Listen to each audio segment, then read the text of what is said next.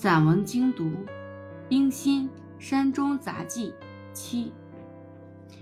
白发的老医生对我说：“可喜你已大好了，城市与你不宜，今夏海滨之行也是取消了为妙。”这句话如同平地起来一个焦雷。学问未必都在书本上，纽约、康桥、芝加哥。这些人烟稠密的地方，终身不去也没有什么，只是说不许我到海边去，这却太使我伤心了。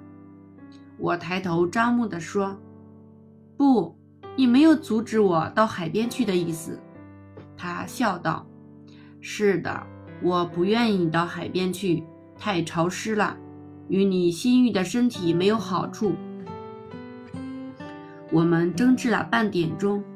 至终，他说：“那么你去一个礼拜吧。”他又笑说：“其实秋后的湖上也够你玩的啦。”我爱卫兵，无非也是海的关系。若完全的叫湖光代替了海色，我似乎不大甘心。可怜沙瓤的六个多月，除了小小的流泉外，连卫兵都看不见。山也是可爱的，但和海比，的确比不起。我有我的理由。人常常说海阔天空，只有在海上的时候，才觉得天空阔远到了尽亮处；在山上的时候，走到岩壁中间，有时只见一线天光，几乎是到了山顶，而因着天末是山。天与地的界限便起伏不平，不如水平线的齐整。海是蓝色灰色的，山是黄色绿色的。拿颜色来比，山也比海不过。蓝色灰色含着庄严淡远的意味，黄色绿色却未免浅显小方一些。固然，我们常以黄色为至尊，皇帝的龙袍是黄色的。但皇帝称为天子，天比皇帝还尊贵，而天却是蓝色的。海是动的，山是静的；海是活泼的，山是呆板的。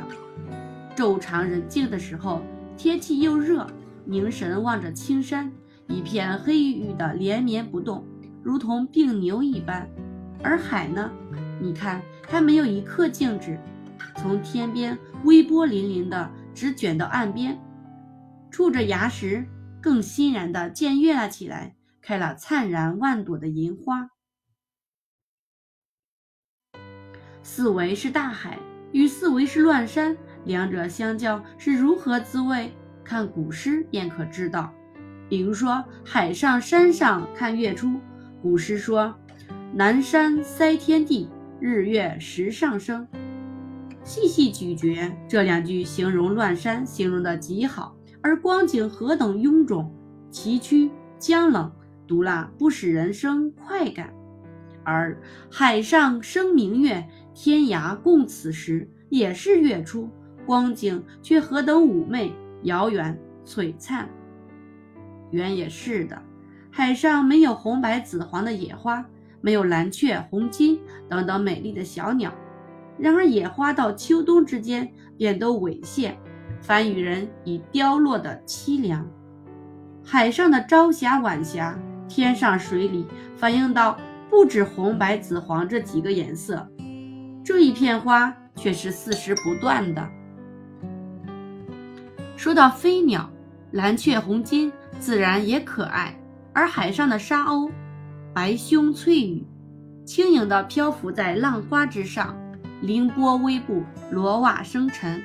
看见蓝雀红金，只使我联忆到山禽自唤名；而见海鸥，却使我联忆到千古颂赞美人、颂赞到绝顶的句子，是宛若游龙，翩若惊鸿。在海上，又使人有透视的能力。这句话天然是真的。你倚栏俯视。你不由自主的要想起这万顷碧琉璃之下有什么明珠，什么珊瑚，什么龙女，什么焦沙。在山上呢，很少使人想到山石黄泉以下有什么金银铜铁，因为海水透明，天然的有引人们思想往深里去的趋向。呃，简直越说越没有完了。